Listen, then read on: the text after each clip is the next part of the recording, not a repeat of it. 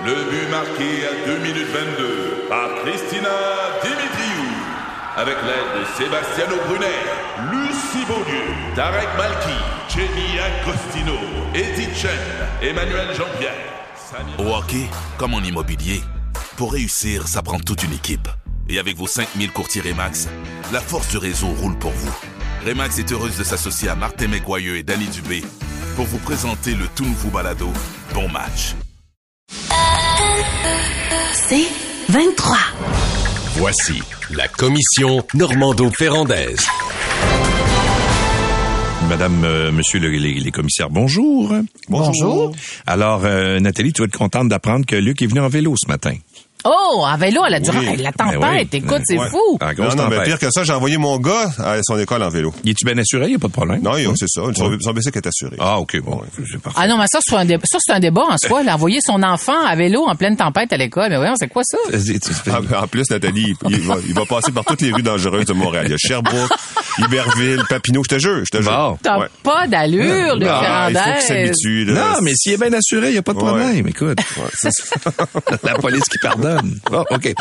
Alors, devrait-on interdire les publicités gouvernementales et syndicales lors du processus qui entoure le renouvellement des conventions collectives? Luc? Non, ça fait partie de la game. C'est évident que l'opinion publique, avoir l'opinion publique de son bord, et ça, ça vaut de l'or. Donc, les deux essayent. Tu as vu le sondage qui était sorti par le syndicat qui disait on a l'appui de l'opinion publique. Je sais pas euh, les détails du sondage, mais en tout cas, ça sortait 7 sur fort. 10, 7 Ça, sur C'est ça, 10, je euh, sais. C'est- ouais, sur le résultat, je sais, mais je me demandais, tu sais, des questions, tout ça. Ben, OK, 7 sur 10, c'est fort.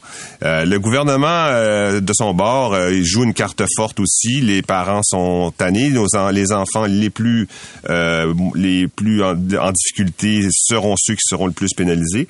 Euh, c'est un discours qui est vrai, mais le ton était lourd. Et ça, moi, ça m'a fait penser au discours de Justin Trudeau au décès de son père devant la cathédrale Notre-Dame. là. C'était comme une espèce de théâtre. Il, il appuyait sur les mauvaises notes puis tout. J'avais trouvé ça lourd. Puis je m'étais dit, ah, pauvre gars, c'est, il- on voyait qu'il y avait un- un- une œuvre de relations publiques là-dedans. Et euh, malheureusement, puis là, par- dans un, dans un moment important, et c'est ce que fait le, le premier ministre aussi, il- le ton, il était pas là. Il, il l'avait pas. tu sais. Puis euh, c'est un ton qui a fonctionné pendant la pandémie, le nous autres, avec un Z entre le nous puis le autre, là, nous autres au Québec, nous autres. Parce que l'idée, c'est de dire nous sommes tous ensemble. Mais là, il l'a utilisé pour diviser en disant ben nous autres on, nous qui avons des enfants euh, on voudrait qu'ils réussissent mais il y en a qui veulent pas. Il y en a qui veulent leur, leur mal tu sais. Fait que ça c'est un ton divisiste qui fonctionnait pas. Maintenant le le, le, fond de l'affaire. Le fond de l'affaire c'est que euh, il y a pas de solution ni du gouvernement ni des syndiqués pour arriver à régler les problèmes de l'éducation. Ni un ni l'autre ont mis sur la table quelque chose qui permettrait. Ceux qui s'en approchent le plus c'est le syndicat avec des demandes de reconfiguration de classe. Mais un ni l'autre va arriver avec la solution. Et c'est grave, c'est dommage. On a vu le résultat du classement des écoles dans le Journal de Montréal. Ça fait peine à voir. Ça fait peine à voir dans les endroits où il n'y a même pas d'alternative, il n'y a même pas de collège privé, à 100 km à la ronde, puis la performance de l'école est à 3,4 sur 10, et il n'y a pas de solution ni d'un bord ni de l'autre. Ben, tu vois, moi, Luc, j'ai une vision ce matin totalement opposée à la tienne. Quand un gouvernement engloutit 300 000 dollars de fonds publics pour nous convaincre du bien fondé de ses offres, ben, la question se pose sur la pertinence et l'utilité d'une pareille stratégie. Tu dis que ça fait partie de la game, mais je vais vous citer ce matin Martin Saint-Louis parce que le- l'entraîneur du Canadien, j'ai pensé à Martin Saint-Louis en préparant ce sujet ce matin parce que la, la, façon dont la dynamique là se déploie actuellement, on a l'impression que les partis jouent une game dans la game.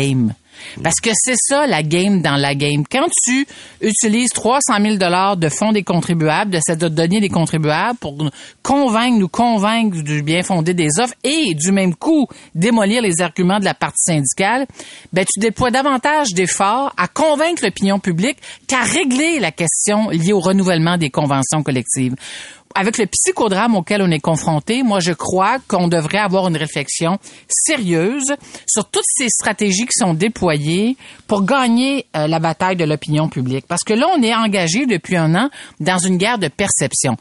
C'est quand même scandaleux de savoir que les offres syndicales sont déposées depuis un an. Il s'est à peu près rien passé depuis un an. Puis là, à quelques semaines du congé des fêtes, là, il faut régler vite, vite, vite, Ouais. vite, vite. C'est toujours c'est est- toujours comme ça. ben, mais justement, Louis, à un moment donné, il faudrait peut-être que ça commence à changer. Puis peut-être qu'un jour, on pourra se pencher sur la façon de moderniser le cadre de négociation, le régime de négociation des conventions collectives. Je dis pas que c'est facile. D'après moi, c'est plus facile d'aller sur la Lune que s'attaquer à ça. Mais euh, on devrait avoir une les partis devraient avoir une réflexion là-dessus parce que il y a tellement de, de préjudices qui sont causés actuellement aux familles qui sont touchées. Un, par la grève générale illimitée. Là, on est au huitième jour de grève générale illimitée. Mais attendez, là, il y a bien des familles qui sont touchées depuis bien plus longtemps que ça. Parce que les, employés de soutien qui font, par exemple, qui sont membres d'un syndicat associé au Front commun, qui, eux, mènent une grève depuis un certain nombre de semaines de façon ponctuelle, ben moi, il y a une, auditrice hier qui m'a écrit, Josiane, pour ne pas la nommer, ben ça fait trois semaines pratiquement ses enfants sont pas à l'école. Alors, il y a tout ça.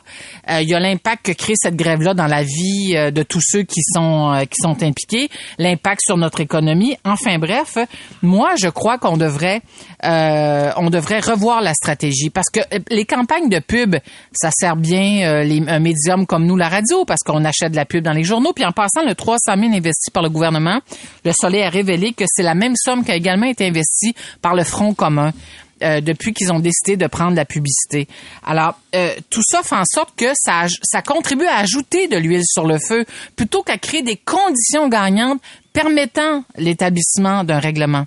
Et, et, moi, je trouve ça très, très dommage. C'est comme au plus fort la poche. C'est mon, mon père est plus fort que le tien. Puis là, ça crée une espèce de surenchère dans les médias. Puis euh, j'ajouterais aussi, en terminant, j'ajouterais que le gouvernement et les syndicats, les représentants des syndicats passent leur temps à nous dire on ne négocie pas sur la place publique. Pardon, vous faites exactement le contraire de ce que vous dites parce que acheter de la pub dans les journaux, à la radio, ben j'estime que c'est négocier un peu pas mal beaucoup sur la place publique. Ouais, puis il y a des gens qui m'ont écrit aussi ce matin pour dire, on parle beaucoup des enseignants, des infirmières, mais il y a d'autres mondes aussi dans la fonction publique et, euh, et c'est vrai qu'on parle pas beaucoup d'eux parce que oui, ceux ben qui ont oui, l'impact ben oui. le plus direct sur nous, ben c'est les enseignants puis les, Ben, ça, les c'est, infirmières. euh, Ben oui, le nous d'abord, la classe moyenne, là, Ouais. c'est clair. Mais euh, oui, tellement d'accord avec ce, ce commentaire-là, Louis. euh, les concierges dans les écoles à 21 à 23 dollars de l'heure de l'heure par école, par de par l'heure, puis ils travaillent le soir et ils n'ont pas un temps complet la plupart du temps. Tu sais, c'est, euh, c'est du 6 à minuit, etc. Puis euh, euh, ça, c'est très triste de voir ça. Puis tous les métiers, là, euh, tous les métiers qui sont tellement euh, en retard sur le privé qu'ils partent au privé, bien entendu. Fait que ça, ça, c'est des, des éléments qu'on voudrait voir réglés peut-être Ouais. bien avant les infirmières et les enseignants. Euh, J'espère que les offres différenciées vont être substantielles pour ces, ces corps de métiers-là. Euh, mais le gouvernement, le gouvernement Legault, on commence à comprendre comment il fonctionne. Il y a un plan, puis il le suit. Son plan, c'était mettre de l'argent dans l'industrie. Il voulait développer, il voulait rendre les Québécois plus riches avec la, la filière batterie. Il a mis des milliards. Il voulait enrichir les Québécois. Il a mis des milliards. On- il a mis, le, le- le- chèque a coûté 3,6 milliards. La réduction d'impôts, c'est 1,8 milliard de dollars récurrents. Euh, là, il y a eu, par exemple, les, euh, la caisse de la SAQ qui débordait. Euh, on a attribué deux fois 1,2 milliard en coupure de, de paiement des, des permis. Euh, c'était c'était ça le plan. Le plan, ce n'était pas que les enseignants s'enrichissent. On va euh, aller à la pause maintenant, puis tout de suite après, ben, tiens, on va parler de PL 31 et euh, les sessions de bail. Sujet éternel. Curieux ou fan fini de hockey? Rejoignez Martin et Danny dans le balado Bon Match. Un judicieux mélange d'analyses, commentaires et anecdotes disponible dans la section balado de votre station Cogeco Média. Présenté par vos courtiers Remax. Remax, on s'occupe de vous. La commission Normando-Ferrandaise. Nathalie, euh, les locataires déplorent que le projet de loi 31 ne va pas régler finalement la fameuse question des sessions de bail. Est-ce qu'ils ont raison?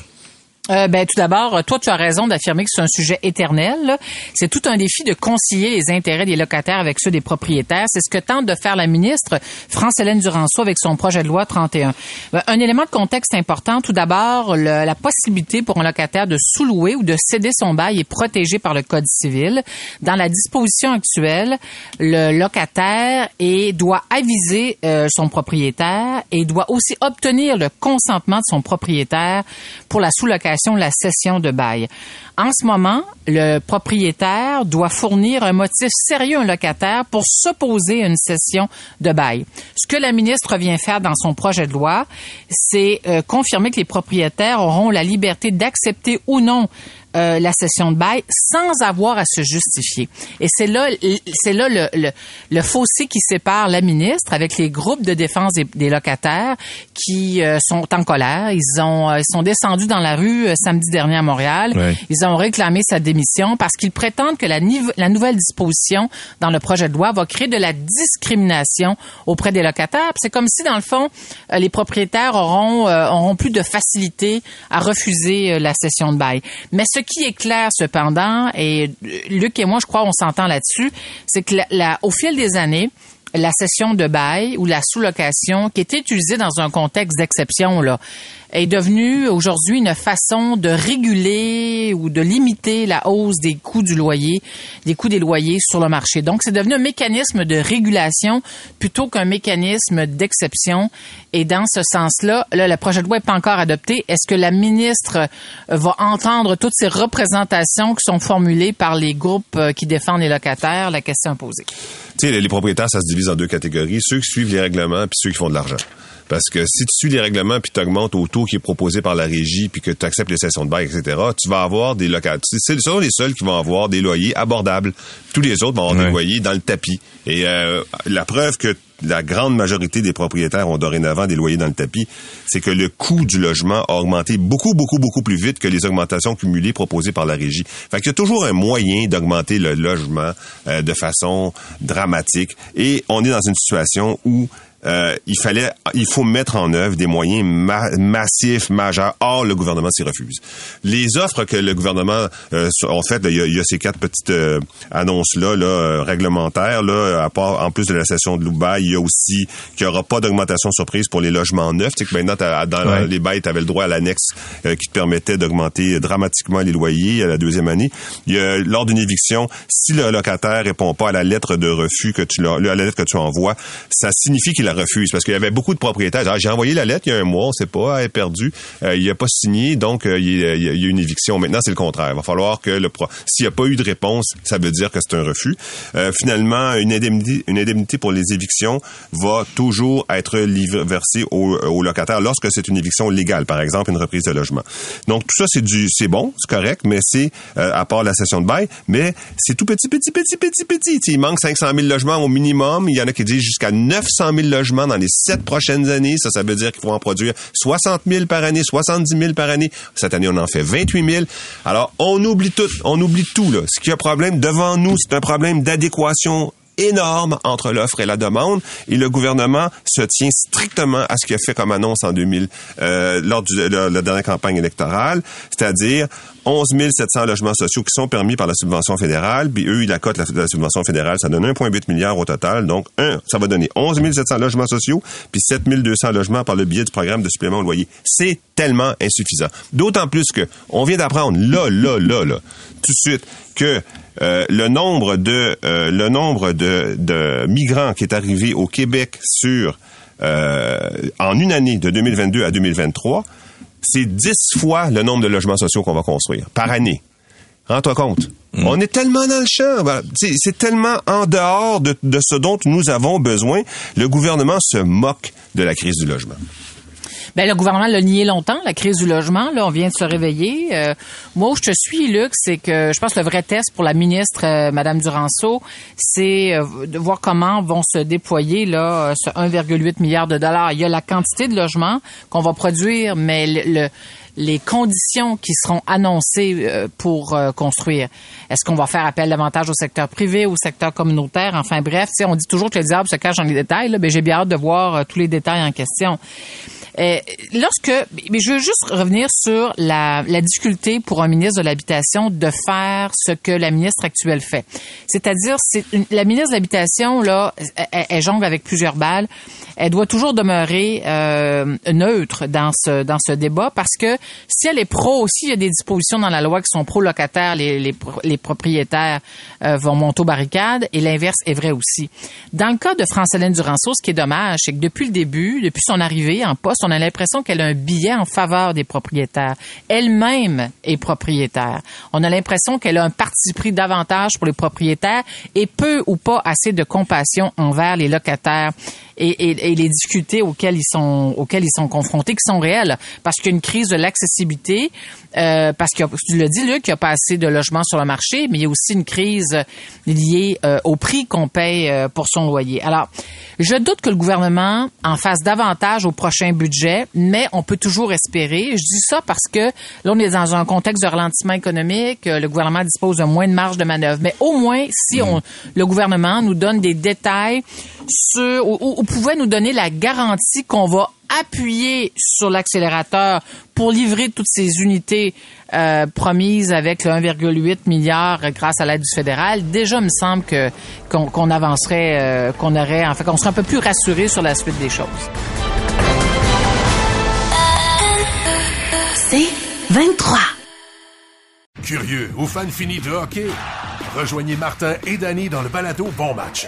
Un judicieux mélange d'analyses, commentaires et anecdotes disponible dans la section balado de votre station Cogeco Média. Présenté par vos courtiers Remax. Remax, on s'occupe de vous.